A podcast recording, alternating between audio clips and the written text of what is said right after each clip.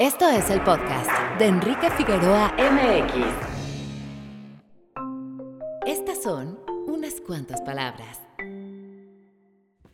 Las leyendas es una anomalía que muchos quisiéramos más bien que fuera una regla en la industria audiovisual mexicana. Con el estreno reciente de La leyenda de los chaneques, séptima película en una saga cinematográfica a la que se le suman una serie y hasta un videojuego, Anime Studios puede presumir para bien que es posible hacer cine de animación en nuestro país.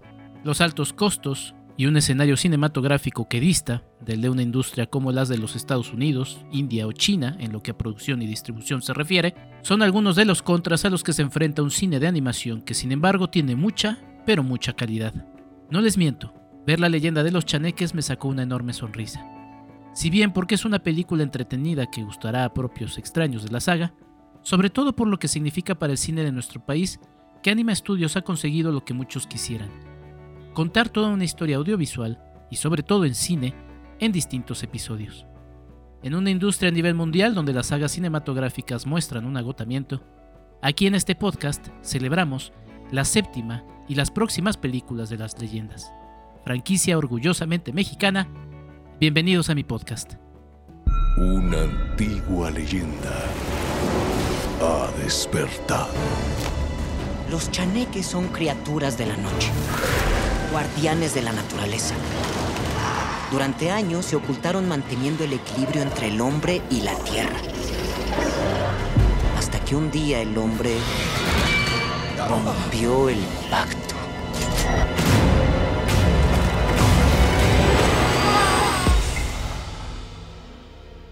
¿Ustedes son los que vienen desde Puebla? Nando y Leo San Juan, cazadores de espectros y monstruos. ¡Al ataque!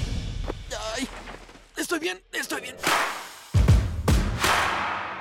www.enriquefigueroa.mx Bienvenido. Este es nuestro invitado de la semana. Muy buenos días, tardes o noches. Bienvenidos a un episodio más de este podcast. Les saluda Enrique Figueroa Anaya y como ya escucharon en el previo, vamos a hablar de la leyenda de los chaneques. Y para empezar a hablar de esta película, séptima ya en la saga de las leyendas, vamos a platicar con su realizador, Marvic Núñez. Marvic, ¿cómo estás? Qué gusto saludarte. Hola, ¿qué tal, Enrique? Encantado de estar aquí. Oye, pues tu segundo largometraje animado, pero ya con una carrera muy amplia en el mundo de la, de la animación, de las ilustraciones. Cuéntanos un poquito, Marvic, ¿cuándo fue cuando te dio la cosquilla por los dibujos? Este, yo creo que mi, memoria tengo del momento en el que caí perdidamente enamorado de, los dibujos, pero sí te puedo decir que eh, con un libro de Kino que tenía uno de mis primos mayores, eh, es el momento más lúcido que tengo de, que a mí este, desde ese momento quería crear algo como lo que él hacía sobre una hoja de papel. Este, y no era Mafalda, no era de lo más conocido, sino eran de sus viñetas de humor sin diálogo, ¿no? Y yo creo que lo que me enamoró fue que se nota el trazo de este señor, se nota la pluma sobre el papel en, en sus trazos, ¿no? Es como, como esta eh, generación de imágenes de la manera más sencilla, una pluma en un papel. Eso fue el primer enamoramiento que tuve yo con el dibujo. ¿no? Y con la televisión y las caricaturas y todo de niño, pues bueno, me la pasaba las tardes dibujando cazafantasmas y, y siempre quería hacer algo que, como lo que veía en la tele. Entonces, pues imagínate, ya ahorita le puedo decir a, a, mi niño interno que lo logramos. Claro, claro, ya iremos platicando bien del asunto, pero te insertas en, en una saga, ¿no? Que además es muy, muy interesante, pero ya, ya iremos a, ello. Marvic, eh, ¿y te acuerdas de tus primeros personajes que ibas creando? Seguramente hay ahí algunos primeros personajes que, ibas creando antes de entrarle profesionalmente al asunto. Sí, de niño pues uno eh, crea personajes influenciados por lo que ves, ¿no? Digo, me la pasaba dibujando monstruos porque eh, eh, estaba fascinado con, con Cazafantasmas, primero con la película y después con la serie animada, entonces era uno de mis vicios, estar haciendo fantasmas y monstruos. Pero con mi hermano, que también es artista, él se dedica al grabado, Jorge Fanubi, es un maestro del grabado y de las artes visuales, de la gráfica. Este, de niños nos gustaba mucho dibujar y teníamos un personaje que se llamaba Tramer, que era un, héroe que con unos lentes tipo, yo creo que estuvimos influenciados sin saberlo de, de Cyclops de los Hombres X, a lo mejor lo vimos en portadas de cómics o algo, pero bueno, tenía una cosa muy parecida, tenía unos lentes rojos y echaba rayos y peleaba con unos robots y cosas así. Este, pues bueno, creo que eso era lo primero que podríamos, este, que podría yo compartir de, cosas que teníamos como creaciones nuestras, pero casi siempre eran tonterías como fábricas de sándwich o, el hombre cabeza de tiburón, cosas así. O sea, claro. cosas muy, muy random. Oye, ¿y cuándo le entras profesionalmente? ¿Qué estudiaste? ¿Cuál fue el camino que, que tomaste? Porque también en el año, o bueno, ahorita nos dices exactamente en qué momento, pues era otro mundo diferente, ¿no? Sí, totalmente. Este fue ya profesionalmente en el 96. Eh, aunque desde la secundaria, te comento como, como manera de anécdota, un maestro, el maestro José Luis Reyes de historia, eh, una vez me cachó haciendo dibujos en mi cuaderno y era un maestro súper estricto, era de los que nadie hablaba en su salón porque te sacaba y era súper mano dura. Pero entonces se acerca y me ve que estoy dibujando en mi cuaderno y me dice, al final de la clase voy a hablar contigo. Total que se salen todos del salón y él me dice, esto que estás haciendo es lo que va a hacer toda tu vida. Se ve que esto es lo que amas hacer y lo haces muy bien. Entonces, en mi clase vas a tener 10, mientras seas el, el artista, el dibujante que necesito para, para mis panfletos. Él hacía un, un periódico, este, eh, él, él, era titular de un grupo y tenía su clase de historia, pero le gustaba hacer semanalmente un panfleto de datos curiosos y demás. Entonces necesitaba un ilustrador. La manera de contratarme fue, tú vas a ser el ilustrador de este panfleto y tienes 10 en mi, en mi materia ese maestro fue el que me, me enseñó que podía vivir de lo que hago o que efectivamente eso que me gustaba tanto podía ser útil para los demás y que podía explotarlo para seguir por ese camino. Aunque no fue ya de manera profesional, porque te estoy diciendo es en la secundaria, pues sí, fue el, el, profesor de historia, José Luis Reyes, el que el que me situó como en, este camino, ¿no? Ya en el 96 lo, lo comento como manera profesional porque, bueno, ya me daban un cheque, ¿no? Ya era algo en lo que yo sí podía decir, a lo mejor puedo pagar la renta con esto, ¿no? Y, y fue gracias a un curso de animación que tomé en el Museo Carrillo Gil, un curso impartido por Jean-Luc Lenoir, un francés que estaba, tenía un proyecto de animación en México y estaba a la par dando cursos, pues como para rescatar talento en esos cursos, ¿no? Y, reclutarlos en su estudio, en un pequeño estudio de, de cortinillas de humor ácido. Oye, y qué bonita anécdota. ¿Volviste a ver al, al, profesor ya cuando ya te dedicabas a eso, cuando ya recibías cheques? Sí, de hecho lo fui a buscar. Eh, regresé a la escuela con, cuando logré hacer mi primer reel con las cortinillas que empecé a trabajar ese año, en el 96, entre el 96 y el 97 este, y de hecho ya me acompañó mi ahora esposa, pero entonces novia, porque pues ella eh, eh, comparte, pues ya ha estado como testigo de todo lo que me ha pasado desde ese mismo año, desde el 96 que empezamos a andar, ¿no? Entonces ella me acompañó a la escuela donde estudié porque le quería llevar a mi maestro de historia un VHS con todas las cortinillas que había hecho y como para darle las gracias de que pues eso que él eh, me enseñó, bueno, eso que prometió que iba a ser mi carrera, pues que ya había empezado y que en gran parte era gracias a él, ¿no? O sea, sí, hubo ese, esa retribución o ese, pues esa gratitud que quería darle en persona, ¿no?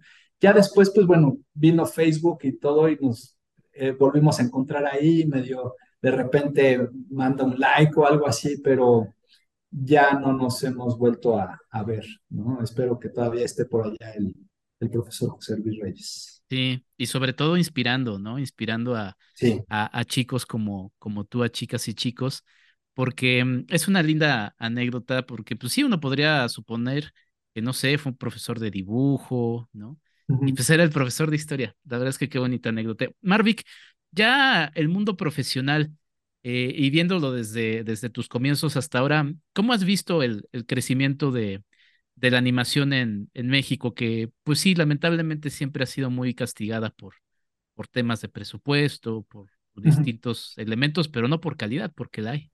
Pues es impresionante, impresionante y muy inspirador. Me siento privilegiado de haber visto cómo esto empezó, aunque no me tocó estar en donde empezó, porque yo escucho a mis colegas en Anima cuando empezaban a hacer la primera película animada de Anima y que no sabían ni por dónde ni cómo hacerle, ¿no? Eh, las anécdotas de, de, directores de arte, de directores, de, de, gente que estuvo en animación aprendiendo a animar ahí mismo, que les llevaban a cursos, que tenían libros. Este, es, es muy eh, inspirador ver cómo se fue creando un estudio a partir de personas con muchas ganas de hacer algo y con cero experiencia en películas, por ejemplo, porque habían hecho a lo mejor un comercial o habían hecho un contenido animado para una página web o algo así. Pero de repente vamos a una película, pues fue aventarse sobre terreno desconocido. Yo, eh, mientras ellos estaban haciendo eso, como te comento, yo estaba haciendo cortinillas para, para Multivisión, para una barra de programas que salía los sábados. Entonces, para mí, este, fue muy, muy padre ver que algo que estábamos haciendo un grupo de personas en mi ciudad, de repente lo veíamos en la televisión. Entonces era como, ay, mira, como, como gritaría Alex Lora, ¿no? Mira, mamá, prende estoy en la tele, o sea, tal cual el mismo sentimiento. No eres tú, pero es tu dibujo, son tus creaciones. Y eso era algo que si no eran en comerciales, era muy difícil de lograr. Yo creo que la animación en México mucho tiempo estuvo pululando ahí entre colaboraciones para otras películas, este, o, sobre todo para comerciales o para cosas así, ¿no? Pero ya enfocado a un estudio que hace películas o series o un contenido animado per se, y, desde el guion y desde su concepción, eso empezó justo por esa época. Recuerdo que por ahí en el 95, 96, en el tiempo en el que entré a trabajar, estaba muy galardonado este, el héroe, el cortometraje de... Carlos Carrera. Eh, sí, exacto. Y estaba muy sonado, ¿no? Y, empezaba a voltearse a ver de que si ganó esto un mexicano y quiere decir que en México se puede hacer animación, era algo como novedoso. Al par de años sale esta primera película animada este, eh, en Anima, que fue, creo, Imaginum, eh, o Magos y Gigantes, no, todavía a veces las confundo, pero una de las dos fue así como la que ibas al cine, veías un póster de una película animada hecha por mexicanos. Este, entonces, me, conmueve pues pensar que eso se veía nuevo, se veía sobre un terreno árido y que ahorita no solo es anima, sino que son muchos estudios eh, estrenando sus contenidos, trabajando en sus películas, el stop motion tan brillante que se está haciendo en Guadalajara, ¿no? Todo este impulso tan grande que está dando el grandísimo Guillermo del Toro, que, es también alguien que, que, que, no descobija a sus ciudadanos, a sus este, coterráneos, ¿no? A donde quiera que va y demás. Entonces, creo que en, en el curso de 30 años, quizás menos de 30 años, ha estado creciendo esto de una manera muy bonita, muy inspiradora. Yo puedo estar tranquilo de que los... Yo tengo un hijo que está por entrar a la prepa, una, hija que va a entrar a la secundaria, y si se quisieran dedicar a lo que se dedica su padre, las escuelas ya lo tienen instaurado. Ya hay una industria fuera de la casa en donde saliendo de la escuela, si ellos eh, se especializan, hay trabajo para eso, puedes vivir de esto. Mi mamá tenía miedo de que, de qué iba a ser su hijo si solo hacen monitos. ¿no? o sea, te estoy hablando de esa época. Ella decía, es que, de, qué vas a vivir? Y pues bueno, es que no existía, no había esa forma. Ahorita sí, es una profesión y es un, eh, es un sustento de muchas familias hacer películas como las que estamos haciendo. Claro. Sí, hablas de, esta, de estas nuevas carreras que hace ya algunos años empezaron a, presentarse en, distintas instituciones. Em, a partir de, del ruido internacional que se hizo con, con Pinocho de Guillermo del Toro, ¿tú sientes que, que en la industria mexicana ha habido, o sea, si hubo un cambio y cómo, cómo, cómo lo vives tú desde dentro? Este, o sea, sí, con Guillermo del Toro, que, que, que siendo mexicano esté siendo una figura tan importante internacionalmente y que esté llevando esta, eh, predicando como justo lo que se trata de defender. Eh, animación es cinema. No solo es una cosa para niños, no solo es una cosa menor, se, es, está a la par, se tiene que ver frente a frente con el cinema porque es, son, son hermanos prácticamente, ¿no? Está muy padre que lo, que lo esté eh, llevando él como estandarte alrededor del mundo porque pone en alto la animación globalmente.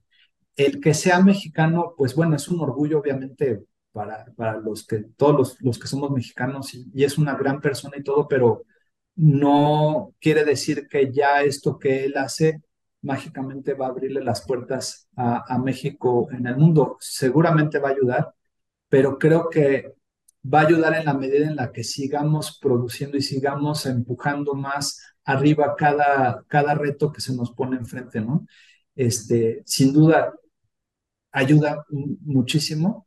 Eh, a lo mejor me hago bolas aquí con las palabras, pero es que si, si Guillermo del Toro está apoyando tanto la animación, sobre todo en su natal Guadalajara, y que las escenas que tuvieran que ver con mucho cuidado que él detenía para su película de Pinocho, con gente que anima en México, y que tú ves la película y realmente no hay un brinco, todo está en un plano de, una calidad muy alta, pues ahí está la, la prueba. Es, hay mexicanos que trabajaron ahí y hay gente de otros países que trabajaron ahí, pero no ves un bemol. Es una película eh, altísima en todos los aspectos todo el tiempo. Quiere decir que la animación hecha en México está al nivel. Está eh, lista para despuntar. Veía La leyenda de los chaneques, eh, película que diriges, como ya mencionaba, la séptima en una entrega de una saga que también es una anomalía, ¿no? En el sistema. Eh, si ya de por sí en la industria mexicana es, es difícil tener sagas, pues bueno, qué decirlo de, de animación. Y me emocioné, me emocioné mucho por, por, por la posibilidad de que estas historias se puedan seguir contando, ¿no? Y, ¿Y mm, cómo fue para ti cuando te proponen justamente dirigir esta séptima entrega de las leyendas? Híjole, es, eh, fue espeluznante, si te soy honesto. fue, fue un avasallador realmente porque pues es justo esto. Es creo que la saga que más éxito ha demostrado tener, que más ha conectado con la gente. Hay, hay gente que realmente adora a, a los personajes y los espera y los quiere. Entonces, cuando, cuando tienes de repente esa tarea de contar el siguiente episodio, eh, es, sí, obviamente me emocionó, porque quiere ser parte de algo así de grande, ¿quién no? Pero al mismo tiempo es una responsabilidad tan grande que, que digo, estas canas no son de gratis, ¿no? Creo que en liga no estaba yo tan canoso porque en liga estábamos como creando algo de, de, la nada y probando suerte, ¿no? Y viendo a ver hasta dónde podíamos llevarlo. Pero aquí es, es un compromiso y es una responsabilidad muy grande, precisamente porque ya hay un terreno, yo soy o, o, era aquí el nuevo en la jugada, ¿no? Este, actores de voz, eh, directores de arte, animadores, pues todos ya venían de otras entregas, ya tenían cierta experiencia con este universo, yo era el que me estaba agregando a esta jugada y pues estaba humilde eh, en, todas las medidas, ¿no? O sea, tratando de aprender de ellos, tratando de dar el tono de que esta película justo se sintiera como eso, el siguiente episodio, que fuera fiel a lo construido antes, pero que también ofreciera cierto crecimiento en el personaje, eh, en, en, cuál es su siguiente página en el libro y también eh, probar qué tanto podríamos expandir este universo ¿no? en, sus posibilidades, que creo que son muchísimas. Claro. Sé que la siguiente pregunta va a ser un poquito compleja, pero ¿cómo fue tu trabajo como director? O sea, ¿hay qué decisiones fuiste tomando? ¿Qué fue el camino que fuiste proponiendo para esta película que pues, tiene tu sello? Eh, afortunadamente, sí se me, se me concedió mucha mucha libertad en cuanto a, propuestas casi todo el tiempo, ¿no? De entrada, eh, cuando junto con Gabriel eh, Vera, el director de arte que antes de la pandemia estuvo ayudando eh, como parte del equipo a, desarrollar, sobre todo en la pre, quisimos rediseñar un poquito a los personajes, darles una este, una evolución estética, eh, depurando un poco de, de, sus ángulos, depurando un poco de su diseño, solamente como para, si esto va a dar un siguiente paso, qué cosas pueden todavía o tienen este espacio como para mejorar en lo que estamos contando. Y nos dieron carta abierta eh, con el sentido de que tenía que ser obviamente Leo, San Juan y compañía, no, no, nunca fue la intención cambiarlo radicalmente, solamente fue dar una este, estética para poder contar esta historia, ¿no? Y para poder ver a Leo un poquito más grande. Sobre todo eso, queríamos que Leo se viera que pasó el tiempo.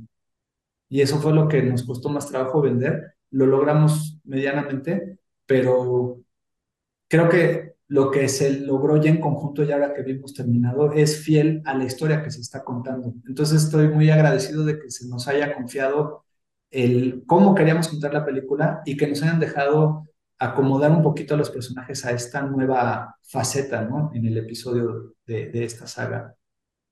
Y bueno, hubo propuestas de creativas que ya las verán en las películas y todo, y creo que eh, muchas orgánicamente cabían bien en cómo estábamos contando la historia y nos fueron dando como esta luz verde cada vez que decíamos, esto vamos a empujarlo más. ¿Qué tal este monstruo? ¿Qué tal esta parte de, en la que los chaneques están más ligados a la naturaleza? Porque a lo mejor la saga tiene este eh, hilo conductor en el que están contra maldiciones o contra almas en pena o contra seres del, del inframundo, ¿no? Y en este caso los chaneques son otra cosa, son seres más ligados a, la naturaleza y son espíritus arraigados en, algo más viejo que nosotros. Entonces, como me interesaba mucho contar eso también como algo nuevo dentro de la saga y también como para diversificar el universo a que lo espiritual no nada más son almas en pena o solamente se, se va hacia la humanidad, la, la naturaleza puede manifestarse también en esta manera. Eso era la, posibilidad que yo veía en los chaneques y afortunadamente nos, nos dejaron contar la historia de esa manera y creo que fue un acierto para llevar a Leo San Juan y a equipo a, esto que no necesariamente es el inframundo, sino que es todavía en, un nivel aparte. Sí, pues estamos inmersos en, en olas de calor, eh, en algunos países, por ejemplo, como Uruguay, se, se, han acabado sus reservas de agua. La situación no es sencilla. Yo veía la película y sin revelar más, eh, pensé en la princesa Mononoke, ¿no? De Miyazaki. Por supuesto. Los espíritus de los árboles eh, fueron un referente muy, muy claro, muy evidente para los chaneques. Pues una película muy entretenida que invitamos a la, a la gente que vea. La verdad, la verdad es que me la, me la pasé bien. Em, bueno, hay dos temas rapidísimos, eh. Sí. Que estas películas y como muchas de, la, de, la, de las películas mexicanas, pues ya no tengan tanta salida en los cines. A, mí me hubiera gustado poder ver eh, La leyenda de los chaneques en el cine. Digo, está en VIX, la verdad es que VIX tiene una gran colección de cintas, muchas producidas por Videocine que invito a la gente a que, lo, a que las pasen a revisar. Pero ¿cómo ves este, este tema en específico? Pues creo que eh, la película desde que empezamos a hacerla antes de la pandemia y siempre por la tradición de las anteriores, estuvo pensada para, para la gran pantalla. ¿no? Eh, evidentemente es lo que se perseguía como experiencia por la inercia que hay de las, de las, antiguas, de las entregas anteriores. Cuando se ofrece esta, esta oportunidad de hacer llegar la película finalmente, porque te recuerdo, estuvo detenida y estuvimos en incertidumbre más de un año, casi dos años, y la amenaza era que a lo mejor no se iba a concretar ya Chaneques, ¿no? Cuando se nos acercan para, para poderla concretar, yo como director, te lo digo de todo corazón, lo fundamental es que la vean, lo fundamental es que que vea la luz, un proyecto en el que muchas personas estuvimos entregándonos durante meses difíciles, ¿no? Y, que estuvimos, eh, pues, pasando estragos algunas veces por, por cómo se mueven las cosas este, dentro de la incertidumbre que fue la, la pandemia y la post-pandemia. Entonces, que finalmente se pueda compartir con la gente y que vean consolidado el proyecto, pues es lo fundamental Evidentemente, la idea inicial era verla en pantalla grande y sería maravilloso, porque a lo mejor soy de la vieja escuela y esto está cambiando. Y a lo mejor hay que estar atentos a, qué pasa con estos cambios. A lo mejor algo que, que nos va a beneficiar a todos es que este nuevo eh, medio en el que las, las películas eh, empiezan a encontrar un foro, pues da para que a lo mejor si antes se podía hacer una de vez en cuando, ahora se hagan muchas y de todos los colores y de otras formas.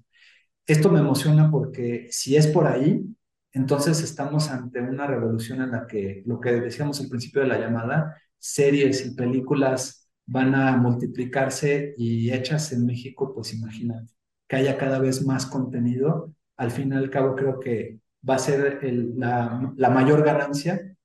Y quién sabe, a lo mejor como sigue creciendo y sigue eh, acomodándose las piezas en su lugar, puede que lleguemos a tener lo mejor de los dos mundos. A lo mejor vamos a tener un par de semanas en cine en, el futuro para otras producciones y después en la plataforma, como en algunas cosas, como en otras plataformas se ha logrado. Eso a lo mejor te lo dice un viejo lobo, ¿no? De, de, que viene de, de, de, una cosa muy arraigada, a lo mejor se da por ahí. Pero si no, insisto, lo importante es que cada vez haya más lugares en donde mostrar eh, creaciones como la que trabajamos.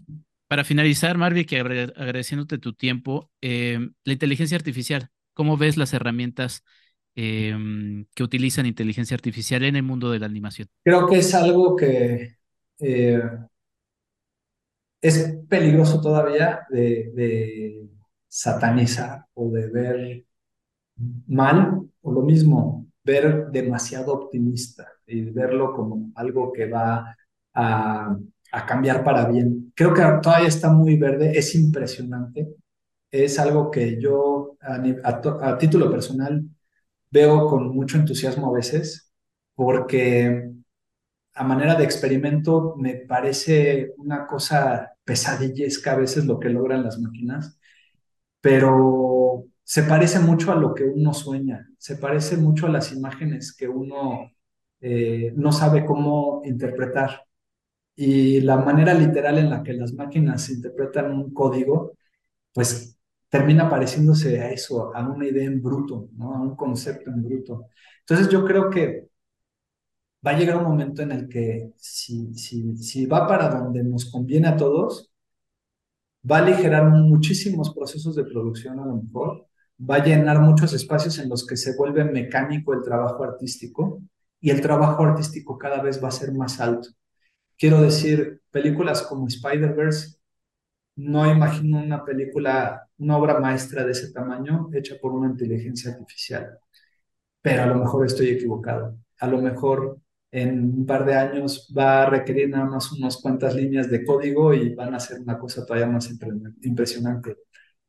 No lo sé, eh, creo que ninguno de nosotros lo sabe todavía. Yo creo que va a ser algo muy útil, muy, muy bueno y que va a ayudar, insisto, a que se reduzca la parte laboriosa y la parte que menos nos gusta como animadores, a lo mejor los intercalados, a lo mejor el entintado, colorear, qué sé yo. A lo mejor la inteligencia artificial va a llegar a tomar esos huecos para que como artistas podamos crecer y podamos dedicarnos a, la parte creativa y, y, el desarrollo creador mucho más alto, pasando menos horas rellenando píxeles. Entonces creo que es algo que va a revolucionar sin duda. Todavía está por verse de qué manera, pero eh, es, es inspirador ver que de la manera menos, este, menos esperada las cosas llegan. Entonces, quién sabe, a lo mejor si tenemos esta conversación en cinco años, Enrique, quién sabe, a lo mejor ya hicimos nuestra siguiente película muy apoyados en la inteligencia artificial y a lo mejor gracias a eso ahora alcanzamos un nivel todavía más alto y que se pueden contar historias mucho más grandes. No lo sabemos todavía, pero ojalá. Ojalá, ojalá me uno a eso. Pues Marvic Núñez, eh, realizador de la leyenda de los chaneques, ya disponible en VIX Plus desde el 14 de julio. Eh, vayan a echarle un ojo, la verdad es que es una película muy entretenida. Yo, yo me emocioné mucho, toda la parte final me pareció súper, súper emocionante. Toda la película es muy entretenida. Mucho éxito, Marvick, con tu carrera y que vengan muchas películas más. Gracias, Enrique, te agradezco mucho y saludos a todos los que nos escuchan. Muchas gracias. Pues nosotros continuamos, no se vayan porque vamos a hablar con Leo y Nando San Juan. Así es, ya regresamos.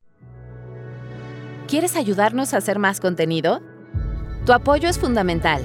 Entra a www.patreon.com diagonal Enrique Figueroa MX y elige entre las muchas recompensas que tenemos para ti. Desde un agradecimiento en este podcast hasta tu participación en un cineclub en línea donde tú puedes elegir el tema. Además de 50% de descuento en nuestros cursos, talleres y tours. Únete, sé parte de esta comunidad.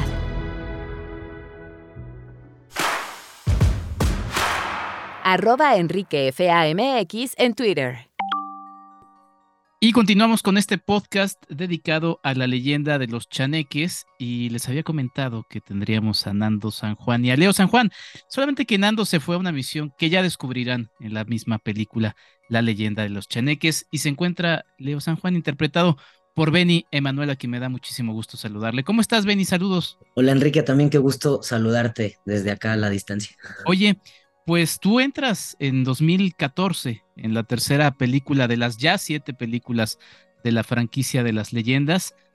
¿Y cómo te sientes ahora con esta nueva aventura de la leyenda de los chaneques? Apenas ayer me hicieron ese comentario de que ya este, una década, casi una década haciéndolo a Leo y yo dije, ¿de qué hablas, mi hermano? O sea, cuando me soltaron ese dato fue impactante, pero a la vez fue muy eh, chido darme cuenta de que yo fui un casting en algún momento para hacer eh, a Leo, que en ese entonces, cuando yo fui a hacer el casting para la tercera película, que yo entré en La leyenda de las momias de Guanajuato, este, yo ya había visto La leyenda de la Nahuala y La Llorona y ya había sido fan de estas pelis, entonces cuando yo fui no tenía idea que me iba a quedar para todo el proyecto y para darle vida a Leo, lo cual a mí me llena de gusto y de orgullo y me divierte mucho hacerlo, me la paso muy bien.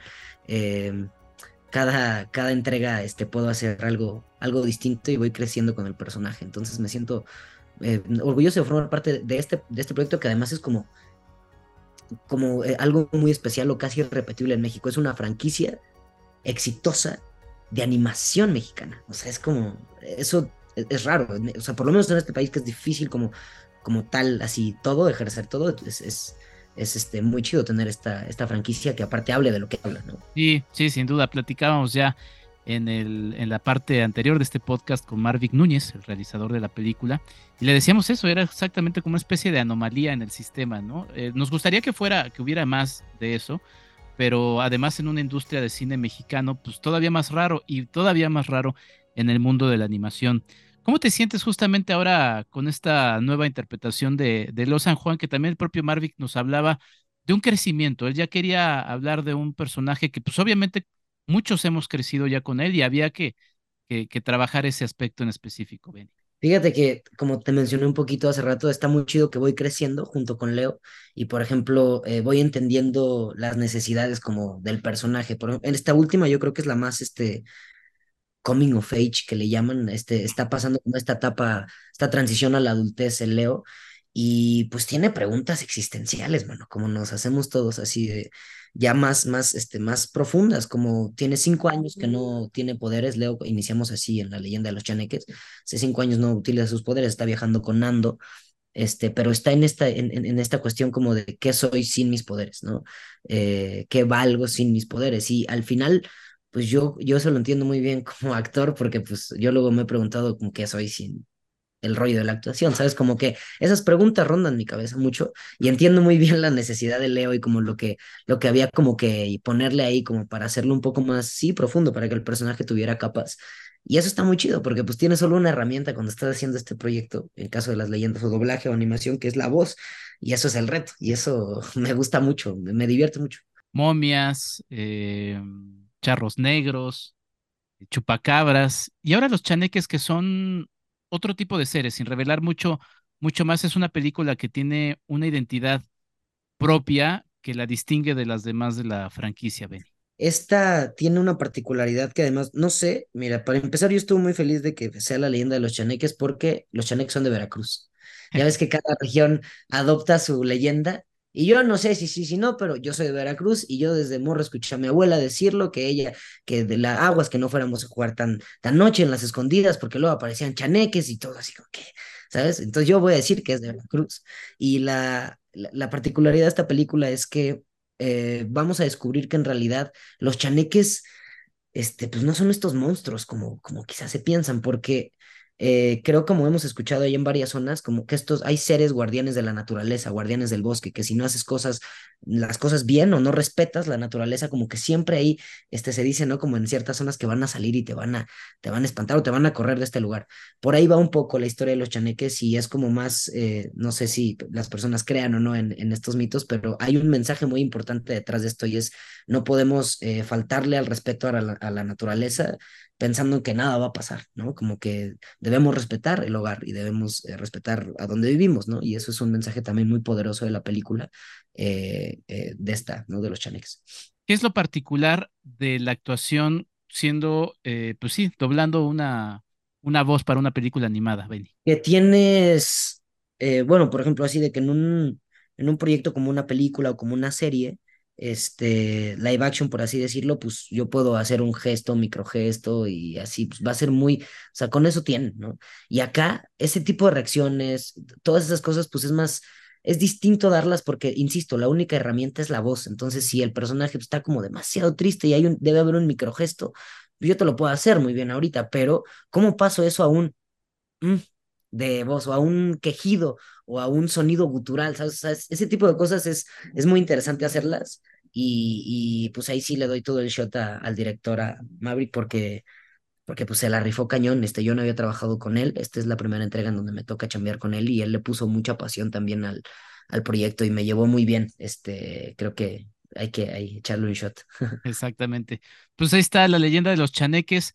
Benny Manuel, muchas gracias por esta entrevista y mucho éxito con tu carrera y pues muchas felicidades por esta película que, como ya le decía Marvick Núñez después de verla y en eso que destacabas, pues es muy padre poder ver una franquicia eh, y sobre todo una historia que tiene la posibilidad de seguirse contando en distintos eh, episodios. También hay una serie, en fin, creo que es una anomalía de esas que da mucho gusto ver en el cine mexicano. ¿Algo que más que quiera sumar, querido Benny? Que no se la pierdan, que va a estar a partir del 14 de julio en VIX y, que tampoco se pierdan, ya que estamos por acá por tu podcast, promociono también este, Los Casi Ídolos de Bahía Colorada, un estreno en Netflix el 19 de julio, una peli de comedia. Y después de que vean las leyendas, el 19 vean Los Casi Ídolos de Bahía Colorada. La carrera de Benny y Manuel está creciendo, nos da muchísimo gusto y te seguiremos viendo más cosas, además de que pues, el público siempre está ahí impulsándote de distintas maneras. Gracias, Benny. Gracias, Enrique. Gracias a ti por tu espacio. Muy bien, pues yo me despido. Soy Enrique Figueroa Anaya. Nos escuchamos en un próximo episodio. Hasta la próxima. Esto fue el podcast de Enrique Figueroa MX. Hasta la próxima.